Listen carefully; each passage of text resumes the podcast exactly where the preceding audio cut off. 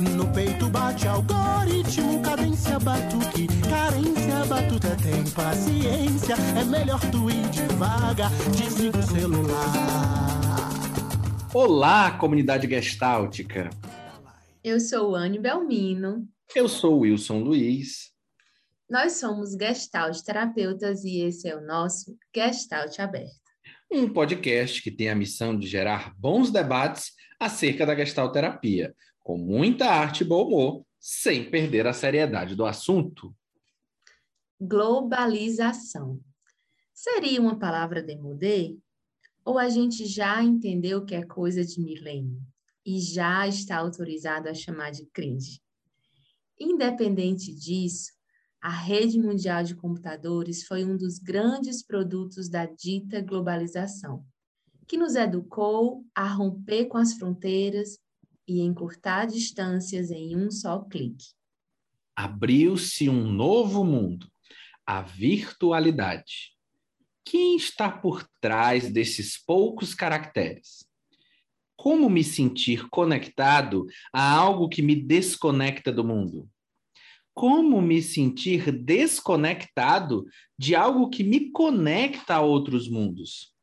Qual a fronteira entre real e virtual? Para nos ajudar a fazer novas perguntas virtualmente, convidamos e receberemos, ainda de modo virtual, a psicóloga, gestalterapeuta e também podcaster, Carolina Maia. Carol, é uma alegria receber você aqui. Você que traz tantas discussões importantes, atuais, com cuidado e respeito. Mas antes de começar, conta pra gente. Quem é você neste aqui agora? Oi, Wani, oi, Wilson. Ah, é um super prazer estar aqui com vocês. É, principalmente falando desse tema, né, que é um tema que nesse momento está borbulhando muito aqui internamente, que eu tenho estudado bastante. É, nesse aqui agora, eu sou uma pessoa inquieta. É, inquieta no sentido de curiosa, curiosa investigativamente, né, do ponto de vista realmente do da busca, né, por me entender, por entender um pouco todo esse turbilhão aí onde a gente ainda está imerso, né? Entendo que são muitas coisas em suspenso que a gente tem vivido. Então eu tenho me autorizado ao não saber e a me inquietar, né, a olhar para isso que emerge e que como é que eu posso dar lugar me construindo e me tornando a partir disso. Aí já vai um podcast para a gente discutir só essa apresentação maravilhosa, né? que já abre margem para a gente pensar um monte de coisa. Mas já para começar, vamos com uma pergunta fácil. Virtualidade é? Parte da vida. é interface, né? Acho que é basicamente isso. Virtualidade é interface é, e é algo que eu estou aqui na cabeça com uma fala que é é muita coisa menos inocente, né? A virtualidade, assim como a fotografia, né, como as produções audiovisuais, é, eu entendo que são realidades construídas a partir da vida, claro, né? Por isso essa interface, mas é, com um intuito, com uma in intenção. Então, quando a gente fala do não ser inocente, né, me leva muito para esse lugar. É uma realidade produzida e aí talvez a gente possa entrar né, no tema da virtualidade a partir dessa premissa, desse chão em que a gente vai pisando, né? É uma interface produzida. Perfeito.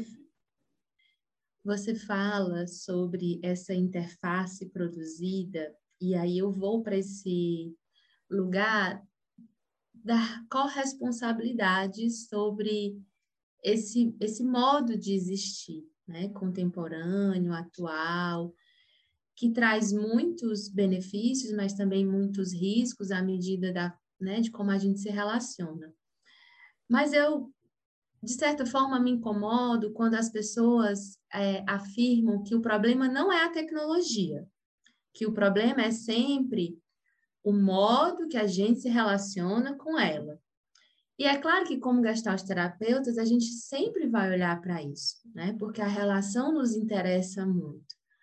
Mas não seria demais a gente excluir as responsabilidades desses mecanismos neoliberais de controle digital e exigir que o sujeito, a todo custo, sustente um modo saudável de se relacionar, que ele possa ir numa contramão, que ele possa fazer algo diferente com esses imperativos é, digitais? Uhum. É, alguns pontos vão me chegando quando você pergunta, né, Wani? Assim, em primeiro lugar, essa fala da responsabilidade, né? É, como é que a gente olha para a noção de responsabilidade, de liberdade dentro da virtualidade, né? Então, assim, é, em que medida é que isso de fato revela, representa o que a gente está vivendo no offline e até onde a gente pode ir quando a gente fala aí de responsabilidade, né? Porque as fronteiras se tornam muito fluidas e de repente no online eu demonstro e me mostro a partir de aspectos que no offline não são possíveis para mim e vice-versa, né? Mas é, quando você fala dessa questão né, do, do discurso neoliberal e de como a virtualidade foi ocupando esse espaço, é, eu vou muito para a questão da tecnologia como ferramenta. Né? Então, assim, ah, a tecnologia, de fato, como ferramenta, vem para viabilizar novas possibilidades de coisas que sem ela não seriam possíveis, né? Então, assim, se a gente não tivesse o fogo, a gente não cozinharia, né? A gente continuaria comendo um monte de coisa crua. Então, o fogo é uma tecnologia, é uma ferramenta, né? Assim como as novas tecnologias, a virtualidade, a internet que vieram. E aí eu acho que a gente não pode esquecer tecnologias desenvolvidas por seres humanos, né? Então, quando a gente fala de tecnologias desenvolvidas por seres humanos, a gente não tem como desconsiderar que existe ali um componente subjetivo, né? Que existe ali um componente de natureza é, emocional, afetiva, e a gente se coloca naquilo que a gente constrói a partir da história de vida, a partir de quem a gente é, a partir de como a gente se faz no mundo né? Então, é, quando você fala dessa questão, né, de se relacionar de uma forma saudável, é, me parece que é muito importante pontuar isso, da gente poder olhar para é, a tecnologia, a virtualização da vida, a internet, as mídias sociais, como ferramentas que viabilizam é, contatos, que viabilizam possibilidades que sem elas não seriam possíveis. Agora, lembrar que são ferramentas, é, me parece que é um ponto importante para a gente chegar na questão assim de que nesse momento quem é que está dominando quem, né? Porque aí a gente chega na pergunta que você traz sobre a relação saudável, né? Uhum. É, em que medida que eu entendo que aqui existe um campo de possibilidades em que eu posso é, estar presente, me conectar com outras pessoas, fazer coisas que sem isso não seria possível, mas é, em que medida que eu estou me tornando escravo disso, né? Em que medida que eu estou é, subserviente a um algoritmo, né? A uma é, a uma série de, de mandatos, né, de funcionamentos que estão muito além daquilo que eu compreendo, né? Porque por trás do algoritmo, por trás da tecnologia, existe uma série de softwares, né? Existe uma série de é, programações que estão totalmente funcionando sem a minha, é, sem o meu conhecimento, né? Sem a minha consciência de que aquilo está acontecendo, né? E quando você fala, aí não tem como eu não lembrar, né, do Bing Han, quando ele vai falar de que antes o interesse do capital era o controle dos corpos, né? Então era uma docilização dos corpos para que esses corpos produzissem. Hoje, o mecanismo é muito mais sedutor e, de certa forma, invisível, porque existe uma colonização, mas é uma colonização das mentes que cria nas pessoas uma ilusão de liberdade, que coloca muita gente nesse lugar do autônomo, né, do eu faço meu trabalho, mas de repente você não está fazendo só o seu trabalho, você está fazendo o, o, seu trabalho de carreira, mas você também está precisando fazer o trabalho do marketing, o trabalho do digital, o trabalho, é, enfim, todo, todo um trabalho de bastidor para você se sustentar nesse lugar do autônomo. Então, há uma lógica escravizante aí, né? O quanto então, tem quando... uma, uma fetichização disso como uma polivalência e não necessariamente como uma escravização, como você traz, né, Wani? Exato. Então a gente eh, vê, né, como a manipulação ela é sutil. Então nesse ponto eu considero muito importante que a gente olhe para o outro lado da moeda, que a gente olhe e não culpabilize apenas o sujeito. Claro que nós, enquanto sujeitos, precisamos nos cuidar, estarmos atentos, né? procurarmos os nossos caminhos de tomadas de consciência. Mas existe uma força muito poderosa que é muito colonizadora e é muito sutil e é muito sedutora. E aí eu, é, isso me leva, né, Luane, assim, para uma questão que é localizar justamente a ascensão dessa retórica neoliberal, né, que é uma retórica que surgiu muito nesse contexto aí de crise econômica, né? Muitos autores localizam realmente no governo Thatcher, né, da Margaret Thatcher lá na Inglaterra e do Reagan, né, nos Estados Unidos, mas que antes mesmo aqui na América Latina isso já tinha sido testado, né, com é, um, um discurso, um componente bem colonizador, que é justamente essa ideia de você vender o empreendedorismo como uma forma do Estado se responsabilizar menos por aquilo que é dever do Estado, responsabilidade do Estado, né? Então, assim, eu interfiro menos, cada um por si, né? E é, a, a romantização desse empreendedorismo como se fosse vinculado a uma ideia de liberdade, que na verdade é uma liberdade, entre aspas, muito é, recheada por desamparo, né? Porque é, você compra uma ideia de que você vai estar tá se livrando, entre aspas, né? de um regime é, escravizante para estar trabalhando para outras pessoas, ou como era ali, né, pós é, Segunda Guerra, ainda pegando a Revolução Industrial das grandes fábricas, né, dos regimes de trabalho muito extenuantes, e como se torna sedutora, né, essa ideia de de repente, ah, eu vou empreender por mim, né, é, a minha imagem, né, é um discurso individualizante. A questão é porque, junto com isso, vem é, a abordagem de olhar para o ser humano como se o ser humano fosse uma empresa. Então, de repente, eu dou conta do trabalho que eu tenho que fazer, eu dou conta de estar na virtualidade, porque eu preciso expandir esse trabalho, mas aí eu também tenho que ter uma noção de marketing para isso e tenho que ter uma noção de contabilidade para gerir todas essas questões, né? Então, assim, de repente, é uma coisa que me chega, e aí toma até um pouco do que você falou com relação à, à relação saudável, né?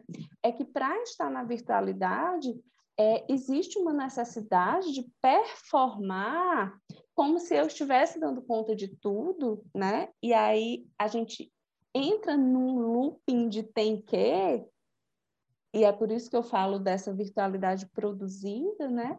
Que nem sempre o que está ali é o que de fato está acontecendo, né? Só que se eu estou regindo a minha vida como se fosse uma empresa, o tempo todo eu vou trabalhar nesse processo de valorização de mim enquanto empresa, porque o tempo todo eu estou no mercado. Eu sou o produto e sou a empresa, né? Exatamente. E aí a gente entraria até assim num, num, num tema que para mim é bem importante, que é como a história é, da tirania do mérito entra aí, né? Porque assim, de repente, ah, eu sou o único responsável pelo sucesso que tiver na vida. E isso se complica quando a gente pensa que as oportunidades não são as mesmas para todos, né? E a gente não está partindo do mesmo lugar. Então, de repente, é, em que medida a gente está comprando um discurso que na prática não tem como se fazer? Uhum. É, fiquei pensando nisso, Carol, fiquei é, atento a essa coisa da virtualidade como uma janela, né? É, sempre que eu penso nisso, eu me coloco muito nesse lugar do não é real, mas também não é imaginário, né? Então, a sensação que me dá é que é sempre um lugar terceiro, entre real e fantasia, né? Entre real e imaginário, a virtualidade mora nessa coisa, né? Como a própria etimologia da palavra, né? Vem do virtus, que é essa coisa do, do, do quase, né? Tem uma coisa aí do quase vida, né? Um pseudo vida. Então é, mas não é. Então é, é isso me coloca num lugar voltando para a coisa da janela, de pensar o quanto essa experiência de entre, né, essa coisa aí do meio que nem é real, nem é imaginário, inibe um processo tão caro para gente, que é o contato com a angústia. A sensação que me dá é de que eu não preciso mais esperar a carta chegar. Eu não preciso mais fantasiar o que aconteceu com a carta, o que, como eu vou me comunicar com você, se você ainda está lá ou não está. Agora é muito fácil, eu te deixo uma mensagem, né? E essa mensagem chega logo que eu deixo essa mensagem, e eu não tenho mais a angústia do não saber, mas é uma angústia fantasiada do leu, viu, que horas, tem quantas mensagens aí, o, como é que é isso? Então, é uma janela difícil, né? Que ao mesmo tempo vem de um acesso, vem de uma descomplicação do acesso, vem de também uma ilusão de uma eterna disponibilidade do outro alinhada à minha. Faz sentido ou eu viajei muito? Isso. É, não, faz todo sentido, né? Todo sentido. E uma coisa que eu fiquei aqui refletindo enquanto você estava falando, né, é exatamente do quanto gente, é importante a gente olhar para a gestão neoliberal, né, é, como uma forma de subjetivação e não apenas como um sistema econômico, né? Então, Sim. dentro de toda essa forma de subjetivação, é, existe aí uma hipervalorização do desempenho, dessa disponibilidade, é, entre aspas, 24 horas, né? É, então, assim, quando você fala, me leva muito para esse lugar. Em que medida a gente está falando de um processo em que é, o que rege né, é esse desempenho, essa polivalência, né? Como você havia falado antes, inclusive, né? Assim, é, e isso é o que mede o valor, né? E isso é o que mede o êxito, o sucesso, né? E para além disso, que aí a gente já entraria numa questão mais de cunho é, psicológico, né? Do ponto de vista emocional, é como é que, de uma maneira geral, a gente lida com a espera, né? Como é que a gente lida com o tempo que não está no nosso controle, né? O tempo do outro não está no, no meu controle, né? Então, assim, como isso é forte se a gente for pensar do ponto de vista é, de uma sociedade extremamente imediatista, né? É, o Bauman fala, né? Da tirania do momento.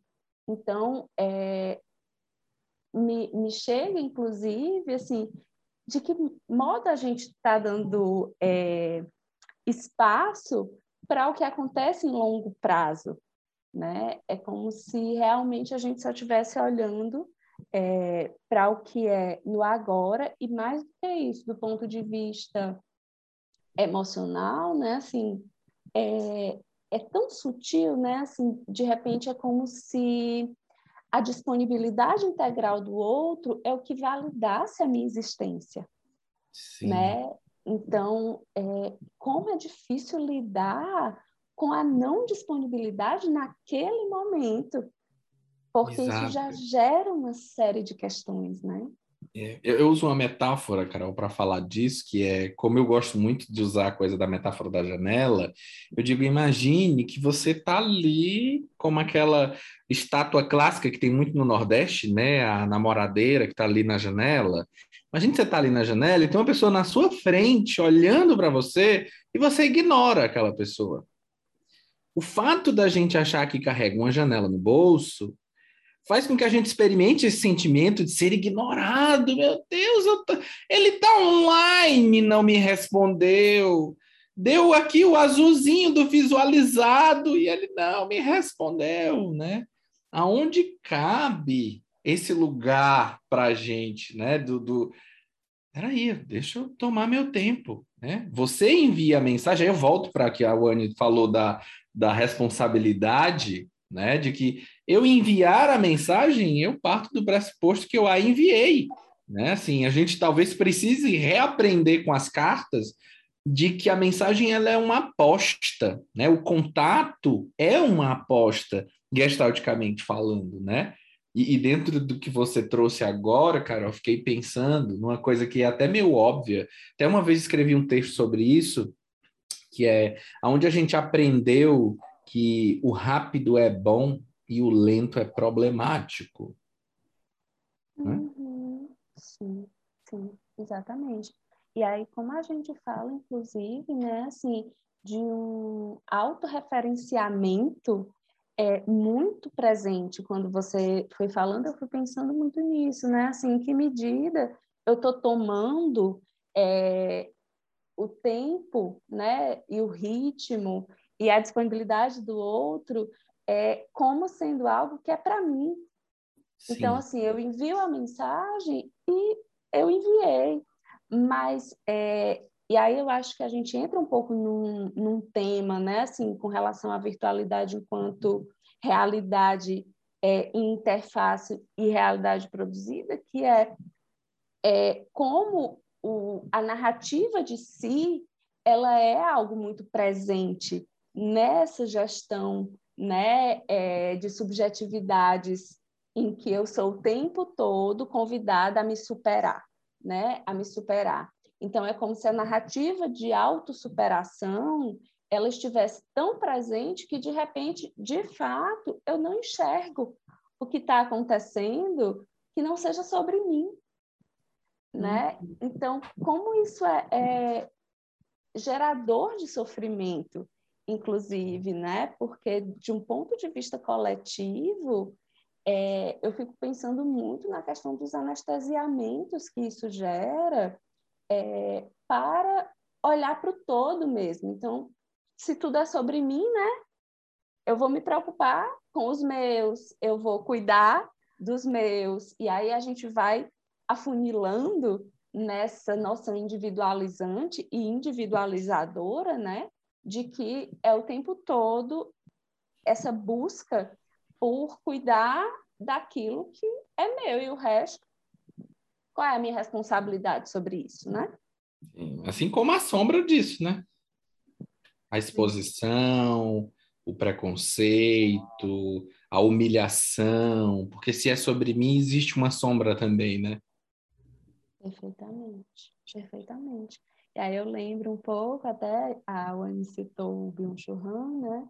De uma expressão que ele usa que é a, eu não vou lembrar agora exatamente, mas é como se fosse assim a tempestade de merda, né? Que a gente vê nas é, redes sociais, né? Então, de repente, ali, sob é, uma fronteira, né? Sob uma proteção, entre aspas, de um certo anonimato, eu me autorizo a jogar a merda no ventilador mesmo, e muitas vezes ofender, né?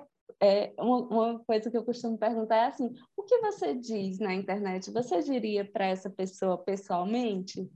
Né? Então, como é que a gente está, é, mais uma vez, voltando para a história, né? Assim, utilizando a tecnologia, né? Eu acho que a grande pergunta é essa: não é vilanizar nem é, condenar uma coisa ou outra, né? Mas a serviço de que a gente está usando isso diz das nossas subjetividades, da maneira como a gente está no mundo, né?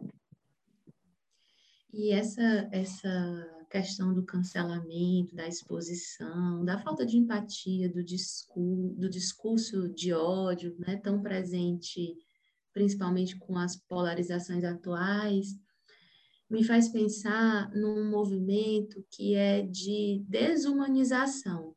A tela traz uma ilusão e um distanciamento do outro, que além de funcionar como um escudo que me autoriza a, falar tudo, porque depois é muito simples desligar o celular, por exemplo, sair, não olhar, não responder, ela também parece muitas vezes fazer esquecer de que do outro lado tem uma pessoa. Então, mesmo as relações mediadas pela tela, e a gente viu isso muito hoje na pandemia, a gente não pode esquecer desse cuidado que é básico, né, nas relações. E se a gente hoje, né, abrir os comentários de um, uma mídia de circulação, de um jornal, enfim, a gente vê o quanto que as pessoas elas machucam elas usam palavras assim pesadas sem a menor preocupação, né? E eu fico pensando em, né, nessa geração que se constitui de forma tão individualizada, como você falou, e tão pouco empática, porque a gente esquece, é sempre sobre relação, mas a tela parece ofuscar isso. Eu fiquei pensando é, nisso que a Wani falou, e eu acho que a, a virtualidade, assim como isso aqui que a gente está experimentando agora, né, gravando esse podcast com três janelas, ela traz uma coisa que para mim, de novo, inibe, ou talvez até provoque, mas acho que mais inibe essa angústia do não saber, do não controlar, que é, enquanto eu estou com você, eu vejo a minha janela. Mas quando eu estou frente a você, eu não me vejo. Tudo que eu vejo de mim é sobre os seus olhos. É quando você me diz, amigo, olha aqui, só que teu cabelo tá assim, você tá desse jeito, né? Ah, eu tô te sentindo mais assim, assado. Isso aqui tem sempre uma janela que é espelho. Imagina se relacionar sempre com alguém que carrega um espelho. Há de convir que a gente precisa ter essa proteção de correr da tela, porque essa pessoa, ao mesmo tempo que se mostra para mim, ela me mostra para mim, mas não pelos olhos dela, por uma câmera, né? Que enquanto eu falo com vocês, eu me vejo também. Uhum. Né? Sim, sim.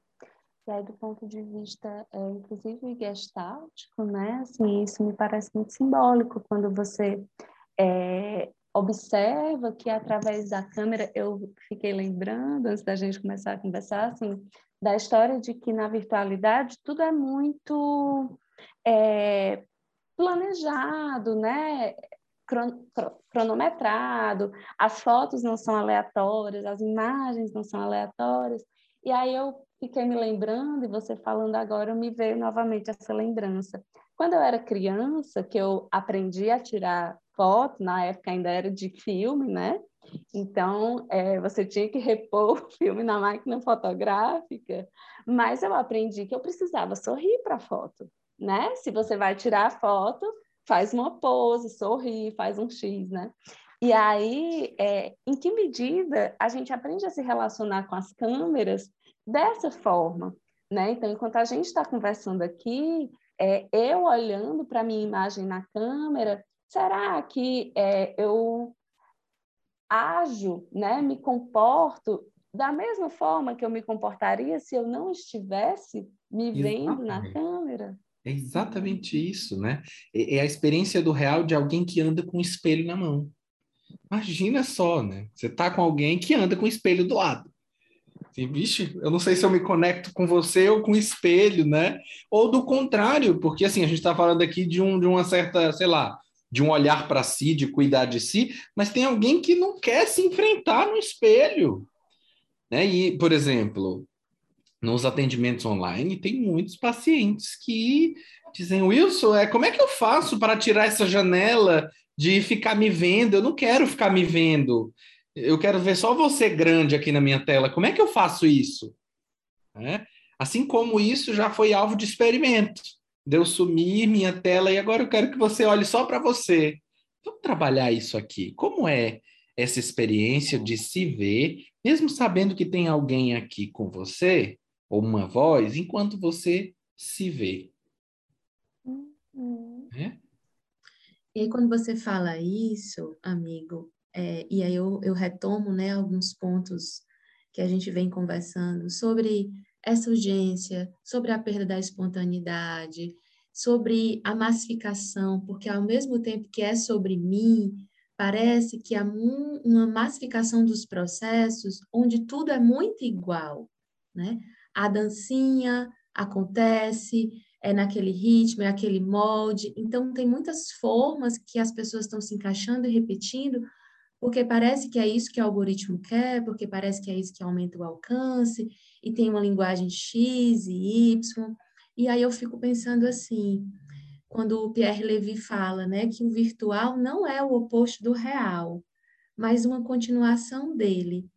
E ao mesmo tempo, eu, eu olho e penso, mas o que está sendo mostrado lá no Instagram sobre psicologia clínica não é a continuação da psicologia clínica que eu acredito.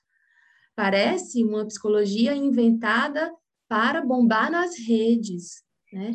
Então, como que nós psicólogos, clínicos, gestalt terapeutas, somos convidados cotidianamente a repensar esse lugar para que esse virtual ele possa acontecer dentro de um movimento potente, porque tem um lado luminoso nele, né, de, de formação de vínculos, de divulgação de um trabalho, mas que ele jamais é, passe na frente dos cuidados que eu preciso ter como psicoterapeuta.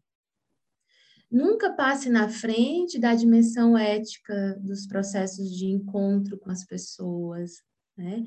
que não banalize a nossa profissão, que não reduza a uma frase de efeito. Eu fico muito preocupada com isso. Eu sei, Carol, que você tem um debate muito rico a respeito desses temas. Quero muito te ouvir, né? Quero muito que a nossa comunidade gestáltica possa te ouvir sobre isso. Sim, sim. É, enquanto você foi falando, eu fui viajando aqui por vários lugares e experiências e leituras, né? E a primeira coisa que me veio, não sei se vocês já viram essa imagem que eu com, esse, com o livro aqui, deixa eu pegar aqui. É, não é bem o, a primeira coisa que me veio foi aqueles quadrinhos da Marilyn Monroe, sabe? Que são vários uhum. iguais, né? Pop art, né? Isso. E aí eu, eu fiquei muito com isso, né? Assim, do quanto esse é um fenômeno é, muito característico dos nossos tempos, né? Assim, é, isso se manifesta na arte, isso se manifesta nos comportamentos, né? É, é algo muito próprio do, do, do próprio movimento civilizatório, né? Então, assim, a gente sabe que nós somos seres relacionais. Entretanto, em que medida atualmente a gente está estabelecendo como sinônimo de pertencimento o ser igual, né? O reproduzir algo que é, é igual a um outro para fazer parte daquele movimento, né? Então, eu lembrei da Nancy Fraser que ela fala muito sobre isso, né? Se antes as lutas eram por redistribuição, hoje em dia as lutas têm a ver com reconhecimento. Então, que medida é, em que medida que a gente precisa olhar para esses dois aspectos unidos, né? Então, assim, quando a gente fala da pauta da distribuição de renda, né, é, da desigualdade de classes, e quando a gente fala da pauta do reconhecimento da identidade, ou seja, eu me identifico com um grupo tal, e a partir dessa identidade existe ali uma luta, né? uma pauta que a gente defende, é, em que medida essas coisas estão unidas, estão caminhando juntas, e a gente precisa olhar para essas coisas caminhando juntas. Né? Então, quando você fala de é, como a psicologia clínica está se colocando, isso é algo que me chama muita atenção, né? Assim, porque de repente a gente é, precisa ter muito cuidado de, enquanto psicólogos, psicólogas, profissionais de uma ciência que é uma ciência do humano, é, o quanto é que a gente está comprando essa ideia de que as questões subjetivas são individuais, né? Então, assim, de repente, ah, você pode bombar, né? Se você fizer isso, isso, isso e isso. Mas espera aí, existe todo um contexto social aqui que adoece. Existe todo um contexto de sofrimento e aí existe toda uma demanda de terapia que precisa ser cuidada também que quando eu vou para o virtual, tem um monte de desafio que na vida real eu não, não experimento, apesar das duas coisas estarem caminhando juntas. Mas uma coisa que eu costumo pensar é assim, cara, se eu vou dar uma palestra e eu dou essa palestra para, sei lá, 30 pessoas, é, quando eu levo isso para o virtual, a possibilidade de estar falando com 100, com 150 pessoas ali, é diferente de estar falando com 30, olhando no olho, é, enfim, podendo ver a reação das pessoas, né? Então, quando eu ocupo o lugar de psicoterapeuta, de alguém que, é, em teoria, né, está trabalhando com uma ciência que é uma ciência crítica, e eu estou é, reproduzindo um discurso individualizante que tem gerado sofrimento, né? Isso para mim é preocupante, porque a gente olha para a gestão neoliberal é, como uma gestão de sofrimento que gera e gerencia, né? Esse sofrimento. Então, assim, eu entro no looping de me provar, de me superar, de é, empreender, de ser isso e aquilo, só que isso é, é desumano. Não tem ser humano que dê conta. Então, eu adoeço. E aí, como é que eu vou gerir esse adoecimento? É com aplicativos de técnicas para meditar, porque eu preciso produzir, então não posso parar, né? É com medicação, porque eu preciso estabilizar para que eu tenha condição de continuar com as minhas atividades, né? Então, assim, é um ser produtivo que está a serviço de quem? Porque de si é que não é, né? E aí eu acho que quando a gente é, entra mais no tema, né, assim, da psicoterapia clínica, é, me parece muito importante a gente se questionar a serviço de quem eu estou trabalhando, a serviço de quem eu estou me colocando, né? Porque, é, em teoria, né, é, a gente está a serviço do humano. Sim. Acho, inclusive, Carol, você falando isso, eu fiquei pensando numa outra coisa, que eu acho que é uma dualidade que pode, inclusive, se confrontar nesse processo, que é eu penso que as nossas escolas, enquanto terapeutas, nós três, evidenciaram muito a dimensão do privado da psicoterapia. E o quanto a dimensão da virtualidade provoca, promulga o público. É muito comum, eu pelo menos já vi muitas vezes, pessoas fotografando as suas sessões e põem um emoji no rosto do, do paciente. Eu foto, fotogra... Ah, pois então, Anibel. Horrorizada. Circo dos Horrores a gente assiste aí. Né? Logo na palma da mão, eu já vi. E aí, assim, na, na hora que eu vi, eu fico naquela mobili... eu fiquei mobilizado, porque é uma pessoa, enfim, que eu tenho um carinho, mas eu fiquei assim, poxa, eu ajudo. Será que é uma questão de desinformação de que isso pode ser considerado uma infração ética? Ou será que isso é uma estratégia de marketing? Eu fiquei bastante confuso e quando a Carol foi falando, eu lembrei muito disso, dessa coisa do público e do privado. Ou seja, o que da psicoterapia é público e o que da psicoterapia é privado? Porque se a gente tem essa janela, a gente tem esse entre, né, essa coisa que é real, mas não é, e é fantasia, mas não é, o que que cabe nesse lugar que por muitas vezes dentro da nossa uh, construção como terapeutas foi nos dito que o trabalho do terapeuta é um trabalho solitário, é um trabalho do privado, ele é um trabalho da intimidade, e a gente está falando de uma rede que promove a exposição, né, a, a pouca intimidade. É... Como é que é isso? Onde é que um começa, onde é que o outro termina, Carol? Uhum, sim, sim. E para além disso, né, Luiz, assim, uma coisa que me veio enquanto você estava falando é como é para nós quando isso se torna uma imposição, né? Assim, é quase compulsório você sim. precisar estar, né, é, na internet, nas redes, é, como sinônimo de reconhecimento, de credibilidade, né? Então, assim... De existência, né, Carol? Às vezes é, tem pessoas que pensam porque alguém não está na rede, ou, ou, sei lá, um restaurante não está na rede, ele não existe mais, ele não funciona mais. Isso. Isso, isso.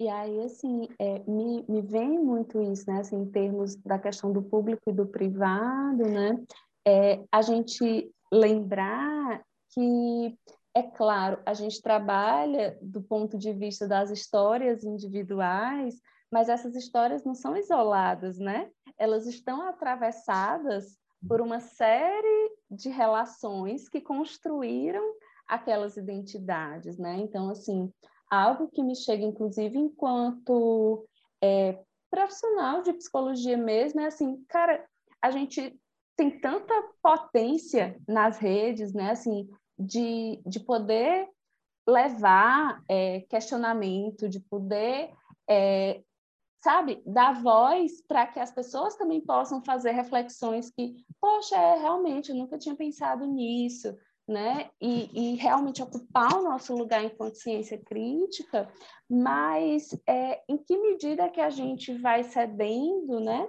A esse discurso simplificador da psicologia, porque de fato é o que traz mais visibilidade, e é, como que a gente está ajudando socialmente, né? coletivamente, quando a gente está fazendo isso? Porque, é claro, existem é, regras, existe toda uma conduta ética para aquilo que é da ordem do privado, mas como seres que estão no mundo, nós também exercemos o nosso lugar e o nosso ofício a partir de como a gente se coloca nesse mundo, né? Então, é, me parece muito pertinente a gente pensar sobre isso, né? Como nós estamos ocupando esses espaços? A serviço de que nós estamos ocupando esses espaços? Será mesmo que a psicologia só tem como ocupar espaço se a gente é, der cinco dicas de como você lidar com um relacionamento tóxico? Gente, isso é tão complexo, isso é tão é, histórico e construído relacionalmente de uma forma tão intrincada que eu me pergunto, né, assim, de que forma é que a gente está de fato contribuindo ou estamos gerando novos tem que a partir de um discurso psicologizante que também é normatizante, sabe? Que leva as pessoas a tentarem se encaixar em novas é, em novos estereótipos, né? Que também são geradores de sofrimento, sabe? Sim. Hum. É um, um, Não sei se eu respondi a sua pergunta, super. mas super, super, né? Já me já me leva para outros lugares, que é essa coisa do a gente para ser um bom terapeuta precisa ter muita visibilidade, precisa ter muitos seguidores. Perfil verificado é um perfil de um bom terapeuta? Né? Então, assim, quais os marcadores desse universo que colocam a dimensão, de novo, do privado como algo público? Porque, no meu modo de entender, o bom terapeuta, ele é do privado, porque ele é bom para alguém, não? ele não é o bom, mas é um bom para uma experiência, né? E o quanto esses marcadores é, extremamente capitalistas, neoliberais, é, provocam esse lugar da venda da gente como produto, que é isso do você quer mais é, pacientes, quer lotar sua agenda, arrasta para cima, se inscreve no canal, faz o curso da gente, porque vamos ter a semana da agenda lotada. E aí, no final da semana da agenda lotada, você vai fazer um curso de como lotar sua agenda e lotar a agenda dos seus amigos.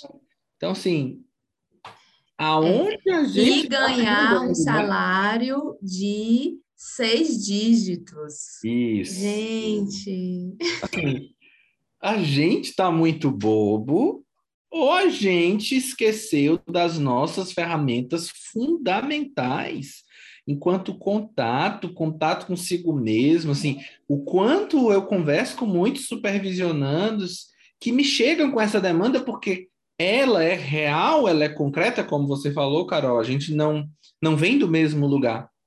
E essas demandas elas aparecem né? Eu gastei muito tempo de vida apostando nesse negócio aqui, que é a psicologia, e eu não sei, porque eu preciso fazer um perfil, eu preciso fazer dancinha, e não demonizando quem faz, porque isso talvez tenha um sentido alinhado com a sua experiência.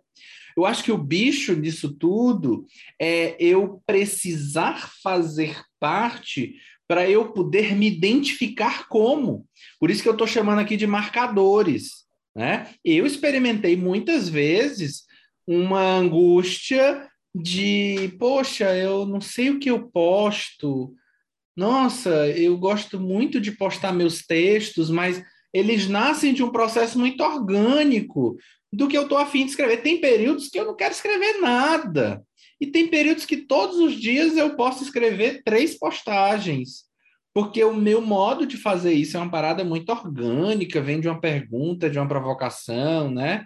Então, assim, até que ponto isso, por mais que haja uma consciência, estou me usando aqui como exemplo, né?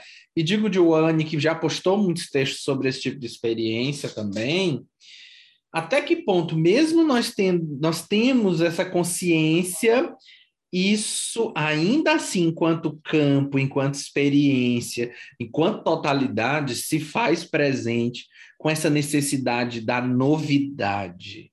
Eu preciso estar tá ali, né? O que, que eu vou postar? E, e é um diálogo interno, sim, recorrente, que muitas vezes eu digo, não, não, não é isso, não estou afim disso, não vou cair nessa. Que viagem! Porque eu vejo meu amigo fazendo e, nossa, eu pensei nisso, mas não escrevi, né? Mas não postei. Poxa, eu perdi a bola da vez, né? Eu perdi Fiquei aquele. para trás. Fiquei para trás. E aí, e aí eu acho que é essa palavra, Anne. Fiquei para trás, né? O problema é, eu esqueci que eu estou numa competição, aonde eu me inscrevi para essa corrida, para essa maratona, que nunca tem fim. Exatamente. É isso? Exatamente.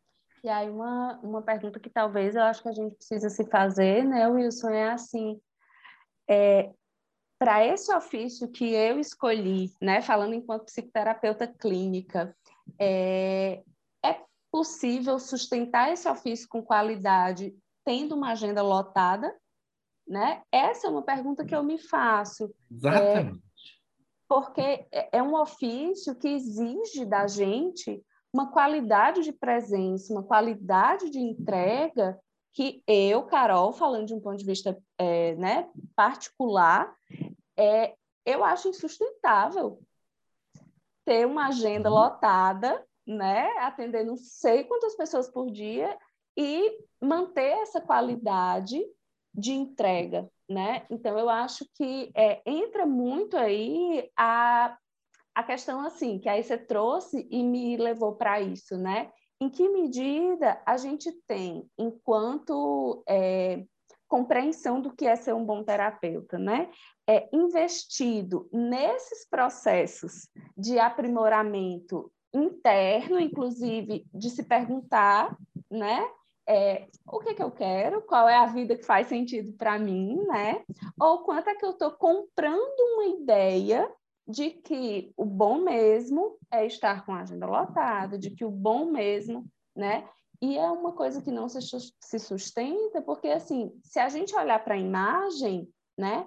Que é uma imagem é, montada, né? Que é uma imagem é, montada que eu digo assim, que tem todo um cuidado na montagem daquela foto, do cenário, né, de tudo, é, não dá para fazer isso sozinha. Como é que sozinha eu vou ter uma agenda lotada, vou administrar as pessoas que me procuram, né, as minhas contas, a minha casa, é, o tempo de lazer da família.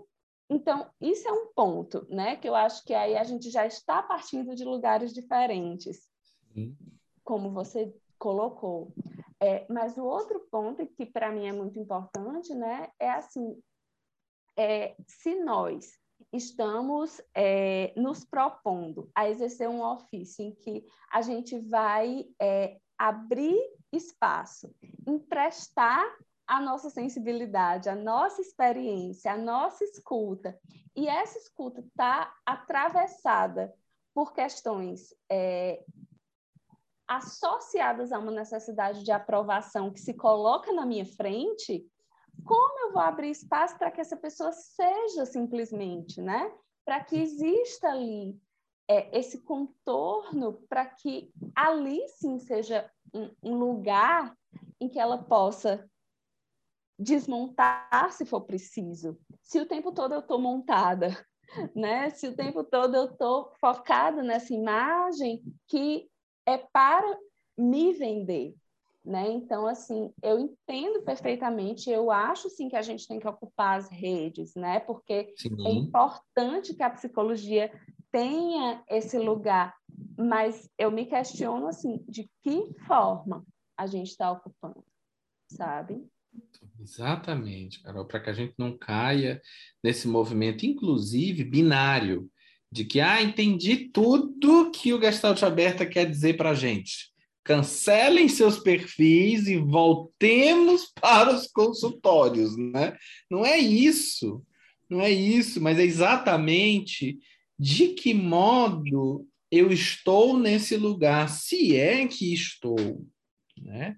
Porque tem pessoas incríveis que se eu for citar aqui eu vou ser injusto com alguém, que fazem trabalhos muito interessantes de, de você muitas vezes olhar e dizer que massa que essa pessoa conheça essa pessoa e que legal saber disso, vê-la desse modo, provocando, trazendo, propondo, né? E não trazendo ou, ou, trazendo, trazendo não, acho que montando a psicologia como uma ferramenta puramente mercantil, né? Afinal, a gente tem acesso a uma área delicada, dolorosa, privada, que pode ser revertida com um toque de perversidade em algo muito ruim.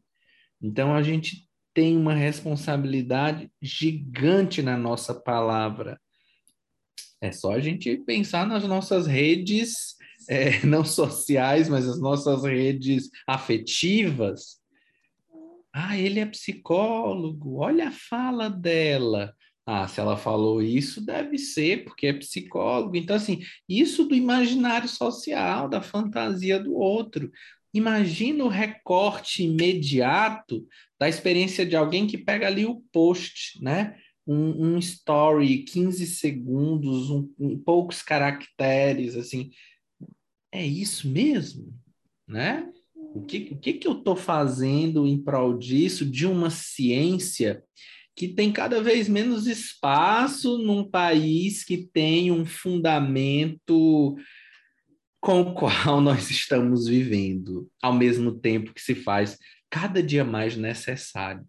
Então, acho que isso vai abrindo mundos para a gente pensar aí a nossa dimensão responsável e ética com a nossa profissão, né?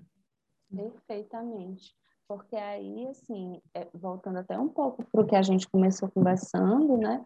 Como é, essa forma de subjetivação que foca na, no melhoramento, vamos dizer assim, do ser humano, né? É, no melhoramento das competências, das habilidades, né? Ou seja, onde é que estão os espaços que precisam ser desenvolvidos, né? É como isso de alguma forma capta muito do discurso da psicologia, e eu acho que é importante a gente estar atento a isso, né? Porque é um discurso que foi sendo é, muito incorporado do ponto de vista social, né? Mas é, enquanto profissionais, como é importante que a gente possa se comprometer com a desconstrução disso muitas vezes, porque a gente não está falando de um ser, né, que, que pode ser medido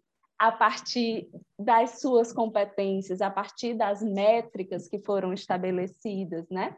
A gente está falando de um ser que se afeta, né? Então, de repente, como é que a gente está reproduzindo, inclusive, uma, um discurso de autodomínio, de autocontrole, que não se aplica porque dentro do ponto de vista psi, né, do ponto de vista emocional, o que a gente sente, os afetos, as emoções simplesmente vêm. A gente não controla, a gente não domina, né? Então, é, me parece que o nosso trabalho ele é um trabalho muito mais e aí falando inclusive dessa presença nas redes, né? Assim, é, de olhar para essas dimensões, que é uma dimensão que dentro do sistema é, capitalista e neoliberal não tem espaço, porque se você se afeta, se você, é, se, se você experimenta o que você sente, as suas emoções, a sua produtividade pode cair, né? Então, isso não tem espaço, racionalizando é que a gente chega onde a gente quer, né? Mas uma hora quebra, né? Uma hora quebra, e aí quando nós é, vamos entrar nesse processo de começar a desconstruir e aceitar a humanidade que existe né, em cada um de nós, isso é profundamente doloroso, porque a gente foi é, forjado na ideia de que com esforço conseguiríamos. né, de que passando por cima de qualquer dificuldade conseguiríamos. E na hora que quebra, tem um outro mecanismo é, que eu não posso sair daqui sem falar dele com você, minha amiga, que são os memes. Fenômeno da virtualidade. É, essa semana eu escutei uma profissional de saúde mental famosa, inclusive, falando que meme é a verdade condensada. Eu quase tive um treco, caí para trás, me rebulicei inteira, respirei fundo, segui o dia, porque o Will está rindo aqui, né? Ri, amigo, ri, porque. Vamos fazer um meme com isso. Meme, é isso. E eu adoro rir, né? Mas eu acho que rir de tudo é desespero, né? E tem coisas que simplesmente não são engraçadas, que não é para a gente rir, né? Acho que a gente vai falando de um tanto de coisas hoje que são memes na rede, mas que são coisas complexas, problemáticas, né? E aí vem o meme como uma estratégia de vamos, vamos sorrir, vamos suavizar, né? E tem ainda é, memes que são ligados à saúde mental, né? Que brincam com o sofrimento das pessoas, que brincam com a fragilidade, com a vulnerabilidade, com a pobreza, enfim, uma série de problemáticas. Mas eu queria fazer o recorte, né, já que estamos aqui no Gestalt Aberta, dos memes e a saúde mental. Dos memes sobre saúde mental. O que, que você tem pensado sobre isso? Uhum. É, Primeiro, quando você fala em saúde mental, é, me leva muito para dois aspectos que me chamam a atenção na forma de fazer psicologia, né? Assim, é claro que aqui a gente está falando do referencial da gestalterapia, né? Que é um referencial que compreende é, esse aspecto crítico, né? Que compreende esse aspecto é, holístico, vamos dizer assim, do ponto de vista orgânico né, do ser humano que se autorregula é, a partir das suas interações com o meio, né? Mas me leva muito a pensar assim, a gente está fazendo uma psicologia que é uma psicologia de aplicação, né? Ou seja, eu tenho um protocolo e a partir dessa ideia de saúde mental, é, eu vou precisar enquadrar aquele ser humano numa ideia de adaptabilidade, né? Ou seja, ele está mentalmente saudável para conviver em sociedade, né? E o que que isso significa dentro do ponto de vista é, de tudo que a gente tem conversado aqui, né? Então, assim, quer dizer, o estranho ele não tem espaço, né? O diferente ele não tem espaço dentro dessa ideia é, de saúde mental comercializável, né? Que aí eu acho que esse é um... Né? isso, eu acho que esse é um, um recorte importante, né? Ou a gente está falando de uma psicologia que problematiza, né? Que olha para é esse aspecto do humano que se evidencia enquanto coletividade, enquanto é, práticas sociais, né? E é, se questiona né? Então, assim, quando a gente olha para os dados, eu acho que os dados eles são muito importantes desse ponto de vista, né? Assim, é, a ascensão de ansiedade, né, de transtornos gerados por estresse, de estafa, tudo isso me parece que são sinalizadores de como é que nós estamos nos relacionando com essa realidade a questão dos memes, né, é, que aí é um outro ponto, né, dessa questão da saúde mental, é justamente essa correlação que vai me chegando, né, assim, de que maneira a gente está olhando é, para os memes enquanto é, entretenimento, e aí sim, a gente está falando de um canal de humor, a gente está falando né, de algo que você vai acessar para entrar em contato com aquele conteúdo que é um conteúdo de sátira, que é um conteúdo humorístico, né? É, e o quanto é que a gente está, enquanto psicologia, funcionando como entretenimento, né? Me parece que essa linha que é muito tênue é uma linha que a gente precisa olhar, né? Porque assim, saúde psíquica, sofrimento psíquico não é entretenimento, né? E por mais que sim, que tenha uma verdade ali, me parece que isso fala muito da forma como socialmente a gente lida com o que incomoda, falando bem gestalticamente, né? Assim como o Wilson colocou no começo, a gente vem de uma história enquanto país que é uma história profundamente autoritária, que é uma história que deslegitima as dores, né, do ponto de vista emocional, os sofrimentos do ponto de vista emocional. Então, entre aspas, nós somos um povo pacífico, alegre, receptivo. Será, né? Ou em que medida que a gente é um povo que não é, sustenta lidar com o incômodo, né? Que deflete diante do incômodo e que, sim, a risada também é saudável, né? Mas em que medida essa risada é uma risada é, que deslegitima uma dor que é real, né? Que deslegitima algo que gera sofrimento. Então, nesse ponto, eu entendo que existe aí um, uma ranhura né? É, quando a gente fala de psicologia e de meme, além da questão da simplificação. Né? Eu sei que a gente tem que falar numa linguagem que seja possível, que seja viável para que as pessoas compreendam, é, mas me parece que tem uma linha aí muito tênue entre essa linguagem que é possível e uma linguagem que é, torna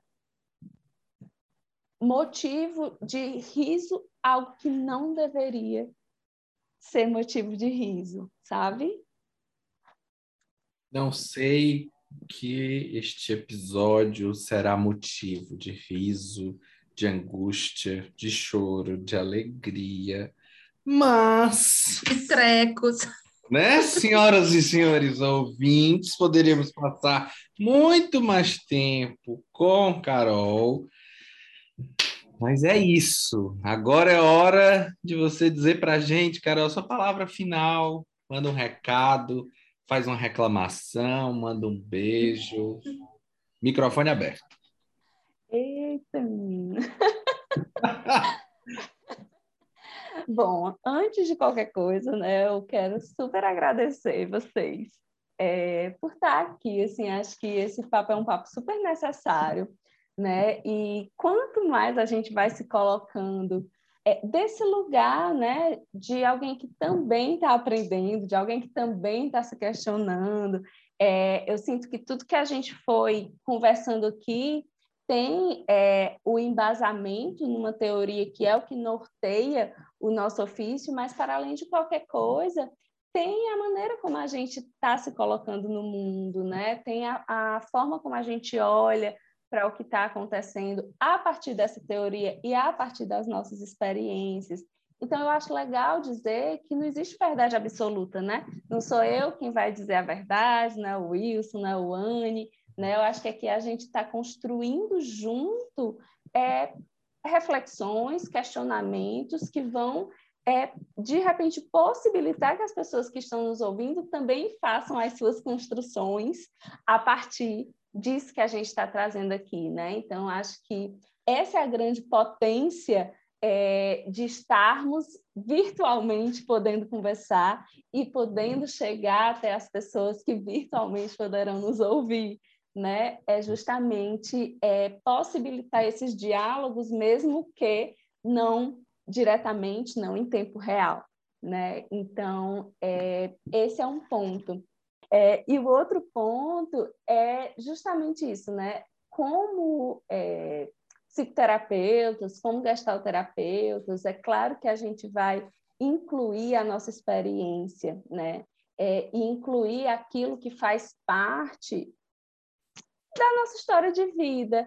Agora, eu acho que a gente não pode esquecer de onde a gente está falando, né? A gente está falando aqui no Gestalt Aberta ou nos nossos perfis profissionais, ou né, aonde a gente escolhe estar como psicoterapeutas desse lugar, né? Então, é, trazendo um pouco do que o Wilson falou no começo, eu acho que isso a gente não pode esquecer, né? Porque existe uma responsabilidade nesse lugar que a gente ocupa, né? Perfeitamente. Minha amiga querida, sempre um prazer te ouvir. Obrigada por estar aqui na nossa mesa virtual. Eu sempre aprendo com você, né? Não canso de conversar com você. A gente vive trocando áudio, a gente vive se encontrando para conversar, a gente vive planejando projetos. E você está aqui e eu aprendi um tanto mais, né? Por, pela sua forma de, de estar no mundo, por tudo que você traz como reflexão. Foi muito bom. Espero que a gente continue aí nessa teia, nesses laços, nesse entremeado gostoso de conhecimento e afetividade. Ah, eu também. eu também espero. e fico muito grata, assim, foi muito bom, muito bom conversar com vocês. Sempre é bom, né? Mas quando a gente está é, tá se propondo a falar desse lugar, né, que eu é, entendo que transcende no, o nosso encontro aqui, né? Eu acho que fica ainda mais gostoso, mais potente. Muito bom. Hoje nós tivemos a alegria de receber ela, Ana Carolina Maia Nunes, que é psicóloga pela Universidade Federal do Ceará, pós-graduada em Ciências Humanas pela PUC do Rio Grande do Sul gestalt terapeuta, psicoterapeuta e supervisora clínica em gestalterapia. Além disso, possui formação em dinâmica energética do psiquismo e diversas outras formações na abordagem gestáltica.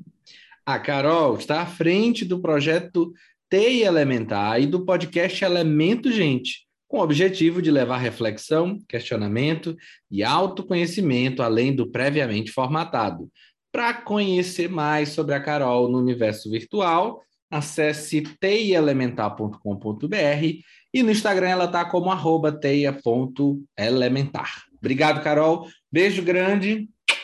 Que esse papo renda um bocado ainda. Obrigada a você. A gente está aqui se despedindo, mas a gente sempre guarda uma coisinha muito gostosa para o final.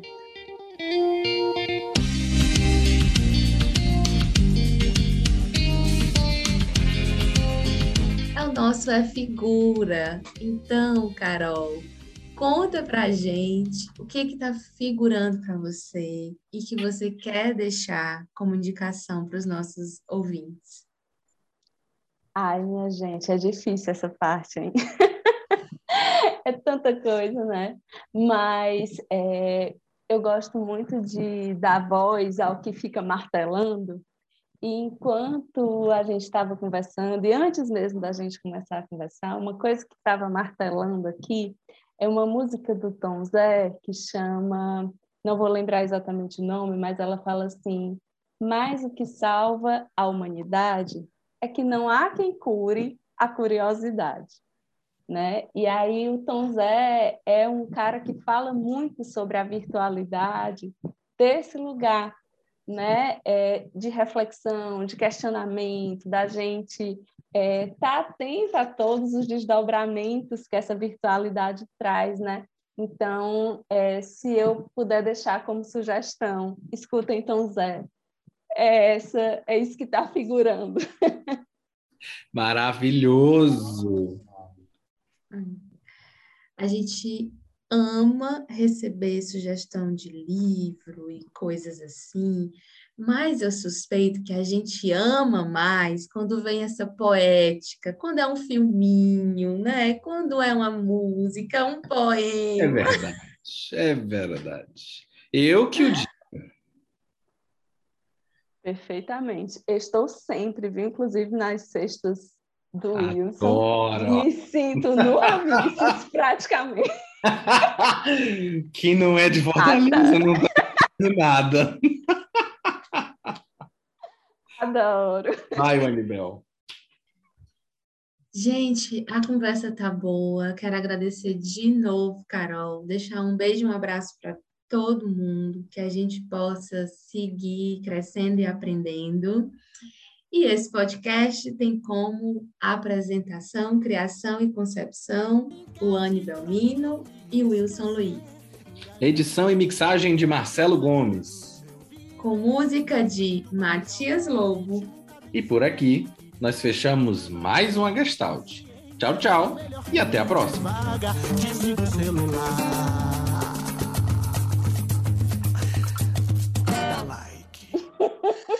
Agora não, calma, tá, senhora. Tá.